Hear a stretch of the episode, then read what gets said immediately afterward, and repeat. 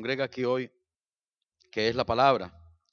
Así que mi tema en esta mañana, espera en Dios sin perder la esperanza. Espera en Dios sin perder la esperanza.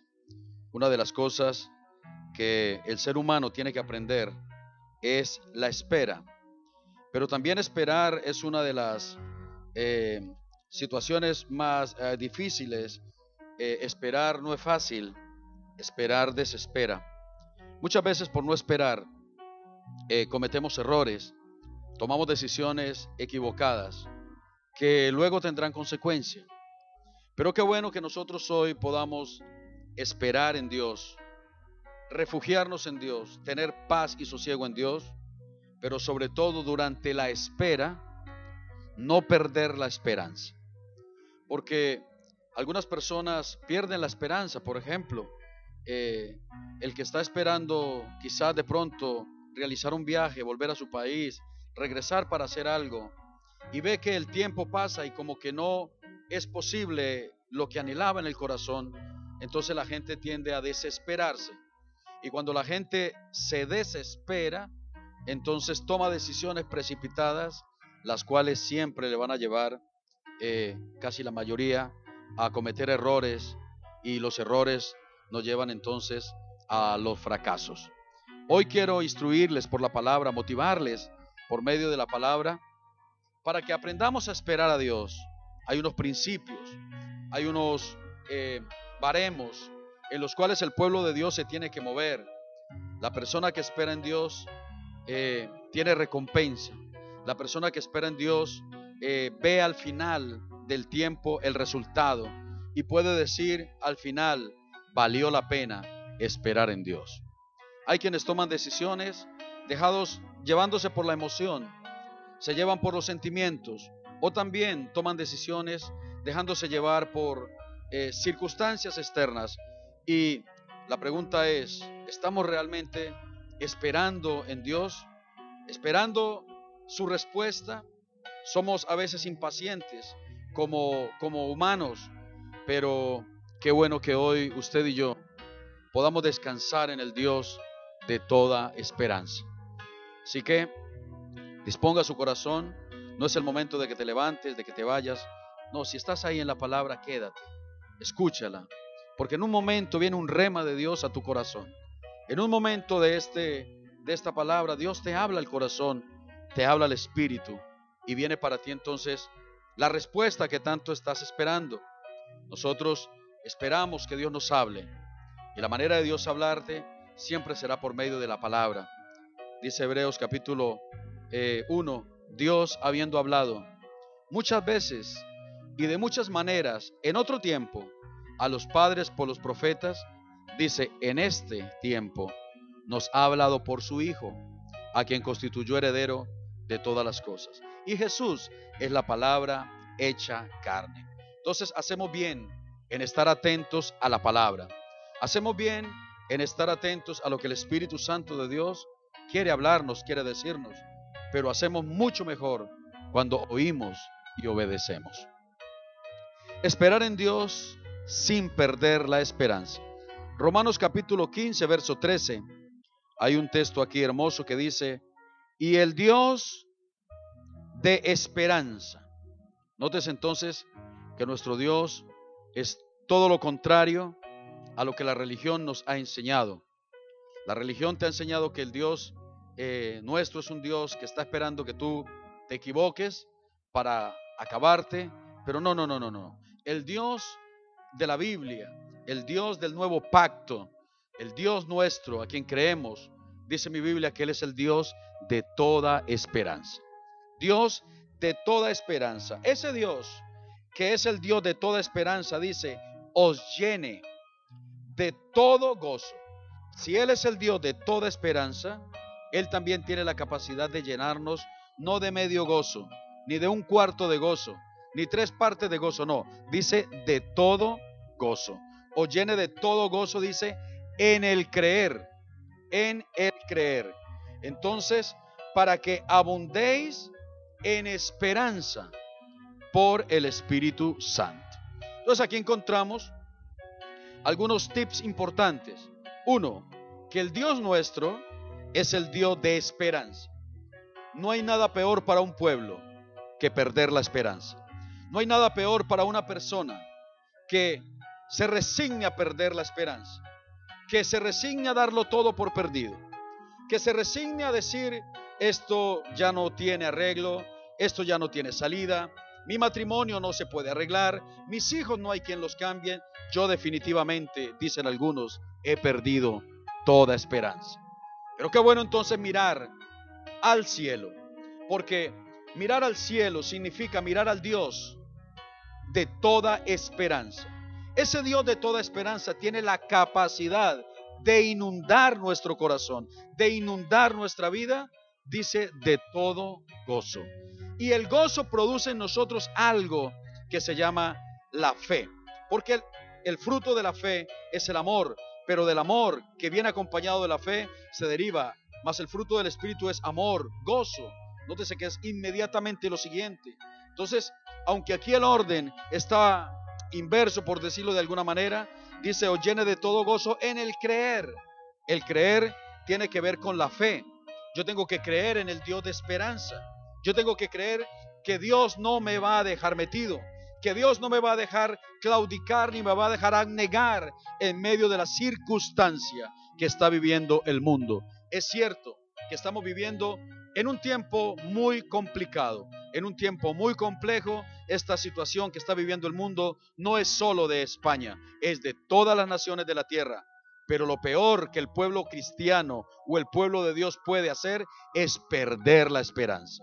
Por lo tanto, esperemos en Dios, pero en la espera no perdamos la esperanza, no perdamos la, la fe, el creer, porque la fe es lo que no, único que nos va a mantener de pie en este tiempo. Usted y yo nos tenemos que mantener creyendo que si Dios dijo algo, Dios lo hará. Si Dios prometió algo, Dios lo va a cumplir. Que si Dios te dijo que estaría contigo, es porque va a estar contigo. Si Dios te dijo que Él es tu sanador, es porque Él es tu sanador. Si Dios te dijo que Él es tu sustento, es porque Él va a ser tu sustento aún en medio de plena pandemia.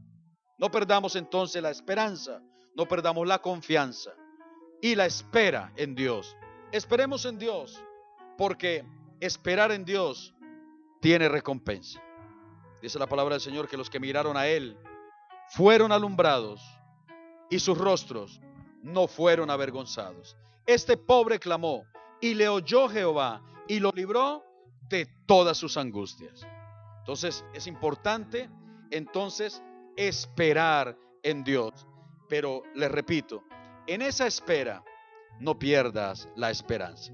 Quiero que escribas ahí, etiquete a una persona, etiquete a un hermano y dígale, hermano, no pierdas tu esperanza, no pierdas tu fe, no pierdas tu, tu, tu esperanza en el Dios que dijo que estaría con nosotros. Esperar en Dios sin perder la esperanza. ¿Por qué eh, tengo que hacer esta circunstancia? Uno, porque Dios cumple lo que promete. Diga conmigo ahí, escríbelo. Diga, yo soy testigo, yo doy fe que Dios cumple lo que promete. Si Dios prometió algo, Dios no es hijo de hombre para que mienta, ni es hijo de hombre para que se arrepienta. ¿Dirá Dios algo y no lo hará? ¿Hablará Dios o dará una orden y no la ejecutará? Es más, Dios le dice a Jeremías, Jeremías, yo soy el Dios de toda carne. ¿Habrá algo difícil para mí? Si Dios dijo algo, Dios lo va a cumplir. Pero hay una palabra muy clave para este tiempo, que la dijo Jesús. Jesús dijo en el mundo, tendréis aflicción, pero confiad. Tengan esperanza, tengan fe, no se desesperen. Yo he vencido el sistema o yo he vencido al mundo. Por lo tanto, hemos de levantar nuestro espíritu y no, no nos dejemos eh, perjudicar o no, no, nos dejemos dañar el corazón por personas eh, negativas, por personas que vienen con un mensaje desesperanzador, con esos predicadores eh, de falsas expectativas que, que son los profetas del desastre. No sé, yo sinceramente le puedo decir una cosa. yo no puedo esperar nada malo de un Dios bueno. Nadie, nadie recibe lo que no está esperando. Si usted está esperando catástrofe, catástrofe le va a llegar. Si está dándole más importancia al miedo, al temor, a la enfermedad, eso te va a llegar. Pero si tú crees en el Dios de toda esperanza, el Dios de toda esperanza va a llenar tu corazón de gozo y el gozo te va a producir fe en el creer por el Espíritu Santo. Entonces, uno, Dios cumple lo que promete. Segundo libro de Crónicas, capítulo 6. Encontramos entonces aquí la historia de Salomón. Salomón es el prototipo de, de, hijo que no por descendencia o por linaje no merecía ser el rey eh, nunca o suceder el trono. Pero fue eh, cuando Salomón tiene un encuentro con Dios y Dios le dice a Salomón en una noche, porque este hombre sacrifica, sacrifica mil toros, él sacrifica y le entrega a Dios eh, lo que podría haber sido su riqueza, lo que su padre le dio, su padre le da mil toros, se los regala y él lo que hace es no venderlos, sino sacrificarlos a Dios. Y cuando los sacrifica, quizás cansado de tal sacrificio, Salomón se acuesta a dormir. No me pregunte si en un campamento o en una piedra. La Biblia no, no especifica dónde. Lo que sí especifica es que este hombre, del cansancio de tal sacrificio, se queda dormido. En la noche, Dios lo visita. Y cuando Dios lo visita, le dice, Salomón, pídeme lo que quieras. Y Dios mismo le dice a Salomón, o más bien le, le aconseja, si quieres yo te doy dinero, si quieres yo te doy riqueza, si quieres yo te doy fama, si quieres yo te doy eh, todas las mujeres que, que quieras, yo te las voy a dar. Pero ¿sabe qué hace Salomón? Salomón le dice al Señor, mira, yo solamente quiero que me des una cosa. Quiero que me des sabiduría para guiar y para orientar a tu pueblo. Wow. Esa respuesta de Salomón a Dios deja a Dios realmente enamorado del corazón de ese hombre. Y entonces Dios le dice a Salomón en respuesta, por cuanto no pediste para ti ni oro, ni riquezas, ni fama, y sino que pediste sabiduría, por cuanto había en tu corazón un corazón ensanchado, no solamente vas a tener sabiduría, sino que todas las cosas que no pediste serán tuyas. Qué importante entonces cuando nuestra prioridad no son las cosas terrenales que se ven, sino intentar agradar el corazón de Dios. Cuando usted le pide a Dios sabiduría para guiar, para manejarse en los asuntos del mundo, usted entonces por consecuencia o como resultado de eso verá que Dios te dará las cosas que usted las ha querido. Porque no me diga que ningún otro hombre o, ninguna persona pudiera haber dicho, Señor, sí, eh, yo quiero riqueza, yo quiero fama. ¿Quién no quiere fama? ¿Quién no quiere riqueza? Pero Salomón puso por encima de eso pedir sabiduría. Y Dios vio el corazón de Salomón y le dijo, no solamente te voy a dar sabiduría, sino que a tu sabiduría le voy a añadir la riqueza, le voy a añadir la fama, le voy a añadir todas las cosas que no pediste. Y es más, te doy una promesa, no faltará descendiente que gobierne en el trono y no habrá otro rey más sabio que tú. Impresionante como Dios... Eh, eh, eh, es capaz de soltarse de las cosas que Él tiene y ponerlas en nuestras manos cuando Él ve que hay un corazón puro, que hay un corazón que no se va a dañar, que no hay un corazón que lo va a cambiar a Él por nada. Entonces, este mismo Dios le dice en segundo libro de Crónicas a, a, a Salomón, y quiero que me acompañe a leerlo, segundo libro de Crónicas capítulo 6, porque finalmente él levanta un templo y lo dedica para Dios.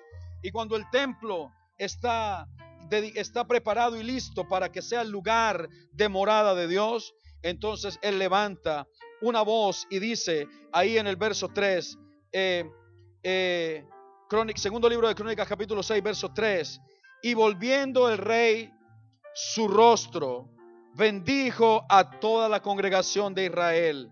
Nótese que el prototipo del rey del hombre, del líder que Dios busca, no es un líder que sea un líder egocéntrico, sino que sea un líder que su prioridad no sea él, sino la gente. Volver a repetir eso. Hay muchos líderes que su prioridad son ellos, pero yo veo aquí a un Salomón que su prioridad no es él, sino que su prioridad es el pueblo. Él quería levantar un templo, quería levantar una morada donde el pueblo pudiera venir a tener un encuentro con Dios. Ese era el hombre que le pidió a Dios sabiduría. Por eso, cuando la reina de Saba visita a Salomón y ve que los siervos de Salomón están vestidos como reyes, ella le dice, ¿usted es rey de dónde? ¿Y usted es rey de dónde? Y los, y los eh, los siervos dicen, no, nosotros no somos reyes, nosotros somos aquí los servidores, somos los que abrimos la puerta, somos los que hacemos la comida. Y dice, pero ¿cómo? Si ustedes están vestidos si ustedes son así, yo no me quiero imaginar. Eh, y cuando se encuentra con Salomón, dice que se quedó impresionada porque no se le había dicho ni siquiera una cuarta parte de lo que era la grandeza de Salomón. Nótese que todo empieza con un deseo del corazón de pedirle a Dios sabiduría.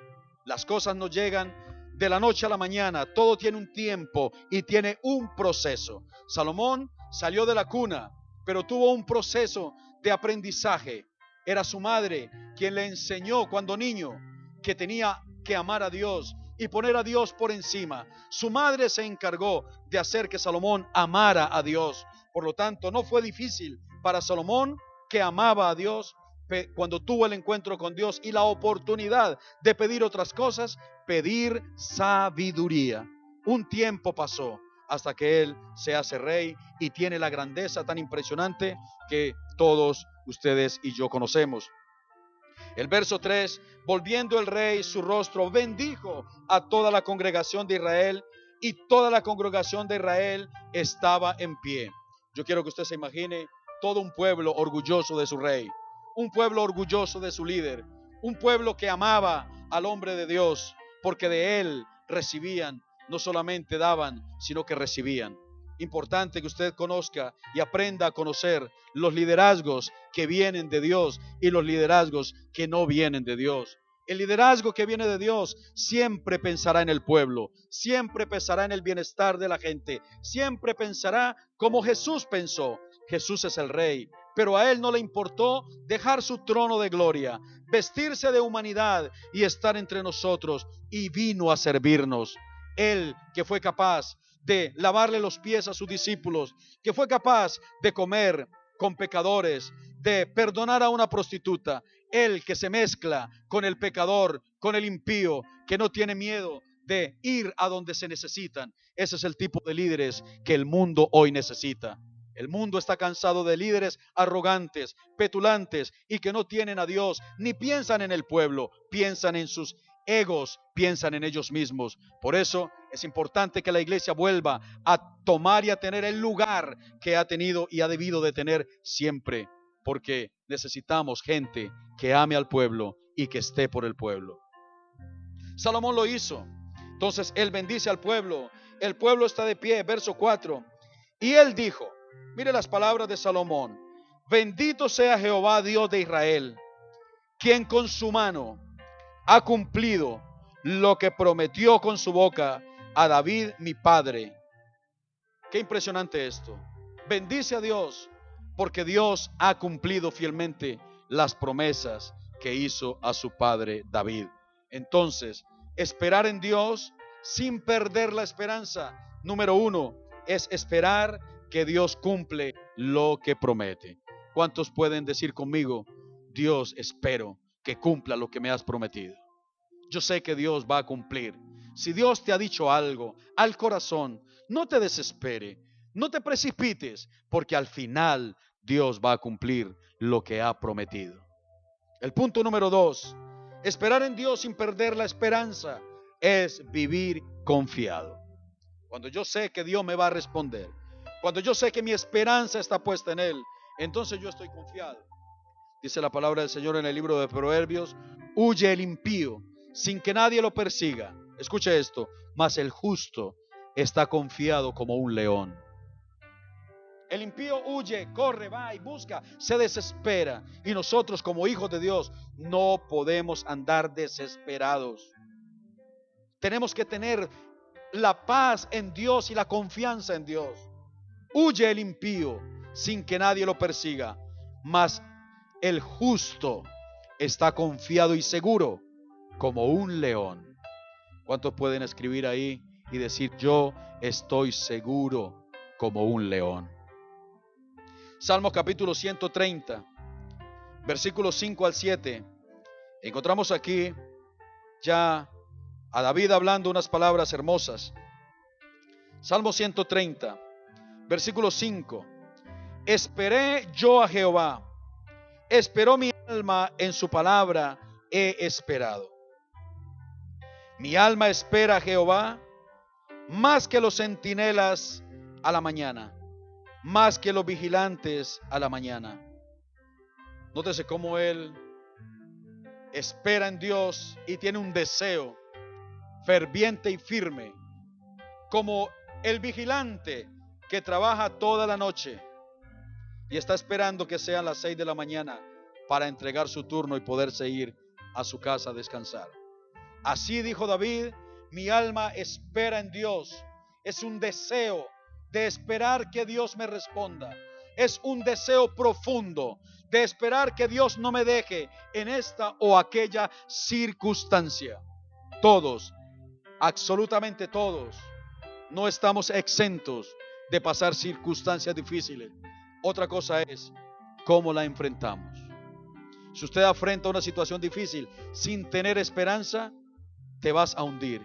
Pero si tú enfrentas una situación difícil creyendo, teniendo fe y ejerciendo esperanza, usted la pasa.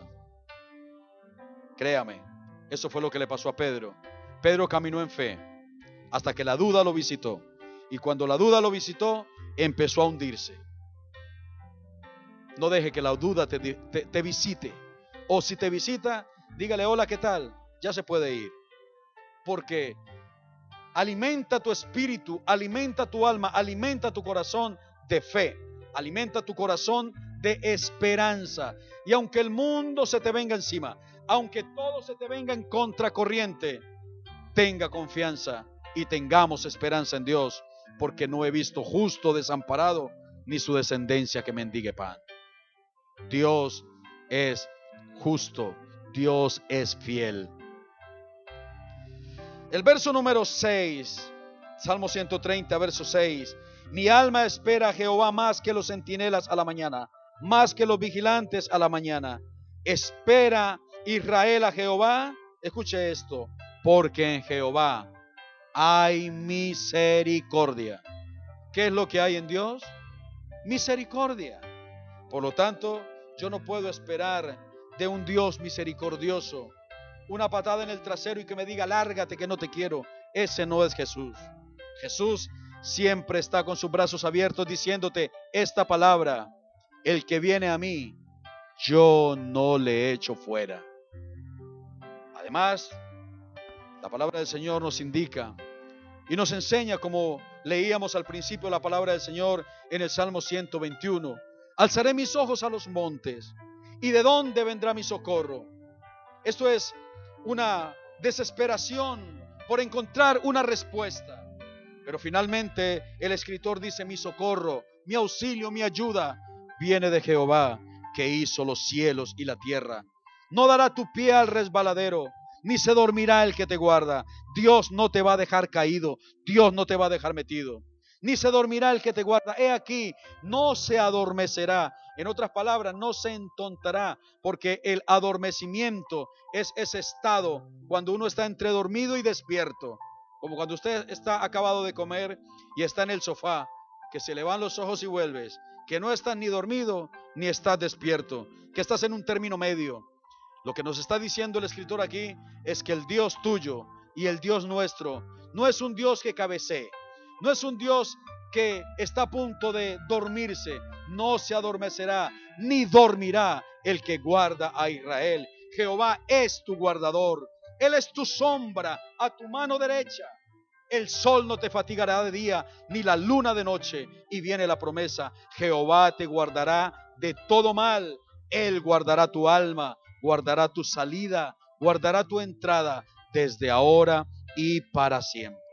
No te desesperes, no te desesperes, espera en Dios, tenga esperanza, esperemos en Dios, así como como como el que espera y desea que se haga de mañana para poder ir a descansar. Tercer punto, el que espera en Dios no pierde la esperanza porque sabe que sus fuerzas son renovadas. Yo no sé cuántos de ustedes se encuentran en una situación de pronto quizás de decir, mira, ¿sabe qué? Decido, no vuelvo a la iglesia. Me voy, me aparto, me alejo, me defraudaron, me decepcionaron. Pero yo te pregunto, ¿has visto a Jesús? ¿En qué te ha fallado Él? El mundo te puede fallar, la gente te puede fallar, las personas podemos fallar, pero eso no es una razón para dejar a Dios. Nunca. Más bien, hay que decir, Señor, si yo espero en ti, mis fuerzas se renuevan. Isaías capítulo 40, versículo 29. Vamos a leer una, palabra hermosa aquí, que sin duda usted la ha oído más de una vez. Isaías 40, 29. Pregunta, ¿no has sabido, no has oído que el Dios eterno es Jehová? El cual creó los confines de la tierra. Escucha esto. No no desfallece. Este Dios nuestro no desfallece. Segundo, no se fatiga. Tercero, no se, no se cansa. Y su entendimiento no hay quien lo alcance. Ese Dios que no se cansa, que no se fatiga, que no desfallece, que no se adormece, que está atento, que está, está dispuesto a ayudarte. El verso 30 dice, Él da esfuerzo al cansado multiplica las fuerzas al que no tiene ningunas. Los muchachos se fatigan y se cansan. Los jóvenes flaquean y caen. Pero los que esperan en Dios tendrán nuevas fuerzas. Levantarán alas como las águilas. Correrán y no se cansarán. Caminarán y no se fatigarán porque el Dios nuestro no se fatiga con cansancio. Y si nosotros somos sus hijos, tampoco nos fatigamos. Vamos de su mano, vamos siguiendo sus pisadas.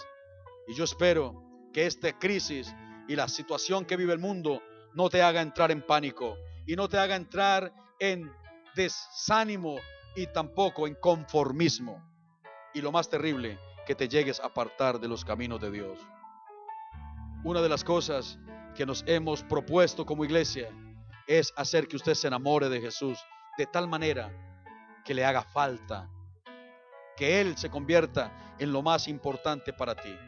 Que no tenga dependencia de una organización, sino que tenga dependencia de Dios siempre. Punto número cuatro. Esperar en Dios sin perder la esperanza. ¿Por qué? Porque de Él viene la provisión. De Él viene la provisión. El pueblo de Israel caminó en el desierto 40 años, pero la Biblia no narra en ninguna parte que ellos hayan pasado hambre. En los 40 años de travesía, nunca les faltó el maná. Y cuando por su rebeldía quisieron carne, Dios les hizo subir codornices del mar y les dio carne hasta que se les salía por las orejas la carne. Se empacharon porque Dios cuando da, da en abundancia. Nunca les faltó ni el vestido, dice la Biblia que, que no le faltó el vestido ni su calzado. Y todos los palos que recibieron no los recibieron por causa de Dios, los recibieron por causa de su rebeldía. Pero si ellos hubieran caminado en el pacto hubieran caminado en la promesa de Dios y no hubieran entrado en, en esa circunstancia, entonces hubieran podido llegar a la tierra prometida mucho antes de lo, de lo, de que tardaron en hacerlo. Lucas capítulo 12, verso 22, 31, encontramos a Jesús dando unas palabras de aliento y fe a, a los discípulos. Lucas capítulo San Lucas capítulo 12 verso 22. Dice el afán y la ansiedad. El afán y la ansiedad. Dijo luego a sus discípulos, por tanto os digo, no os afanéis por vuestra vida, que comeréis, ni por el cuerpo que vestiréis. La vida es más que la comida, y el cuerpo es más que el vestido. Considerad los cuervos que ni siembran, ni ciegan, que ni tienen despensa ni graneros, y Dios los alimenta. Pregunta, ¿no valéis vosotros mucho más que ellos, que las aves? ¿Y quién de vosotros podrá con afanarse añadir a su estatura un codo? Pues si no podéis ni aún lo que es menos, ¿por qué os afanáis por lo más? Considerad los lirios, cómo crecen, no trabajan ni hilan. Mas os digo que ni aun Salomón, con toda su gloria, se vistió como uno de ellos. Así viste Dios la hierba que hoy está en el campo y mañana es echada al horno. Cuanto más vosotros, hombres de poca fe. Vosotros pues, no os preocupéis por lo que habéis de comer, ni por lo que habéis de beber, ni, ni estéis en esta ansiosa inquietud, porque todas las cosas buscan las gentes pero vuestro Padre sabe que tenéis necesidad de estas cosas. Mas buscad el reino de Dios y todas estas cosas os serán añadidas. Por lo tanto, quien espera en Dios no pierde la esperanza porque sabe que Dios le va a proveer. Y por último, quien espera en Dios sin perder la esperanza es una persona con una virtud increíble, porque esperar es una virtud. Esperar es un don. Esperar sin impacientarse es una virtud. Salmos capítulo 22, versículo 4 y 5. Salmo 22, versículo 4 y 5 dice, en ti esperaron nuestros padres. Esperaron y tú los libraste. Clamaron a ti y fueron librados. Confiaron en ti y no fueron avergonzados. Esto es un salmo mesiánico. Es un salmo que relata el dolor de la cruz. Pero Jesús, aún en el dolor de su cruz, está diciendo en ti en ti, oh Dios, esperaron nuestros padres. Y no y tú los libraste. Clamaron a ti y fueron librados. Confiaron en ti y no fueron avergonzados. La espera es una virtud. Y para concluir, le invito a leer Santiago capítulo 5, versículos 7 y 8. Santiago, capítulo 5.